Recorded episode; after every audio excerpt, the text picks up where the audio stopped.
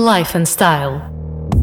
Sexta-feira, dia de Life and Style. Sejam bem-vindos de volta ao programa que traz à Anitta FM a outra face de quem, através das redes sociais, inspira, promove, motiva, influencia e que lida diariamente com centenas ou milhares de seguidores. Hoje uh, somos apanhados numa teia. Vamos andar aí pelos caminhos de Portugal. Agora ainda não percebi se no bom sentido ou não. Temos connosco uh, a Kátia, o teu Olá, apelido Kátia, que eu não fixei. É Garcia. Kátia Garcia, que tem um site que se chama Na Teia, A teia da guia. a Teia da Guia. Bem, pelo que o nome indica, eh, és guia, ou então conheces tão bem Portugal que podes fazer o papel de guia. Oh, oh Kátia, o que é que há para ver em Portugal inteiro? Ui, meu Deus. Assim, para começar. Quantas horas tens? Exato.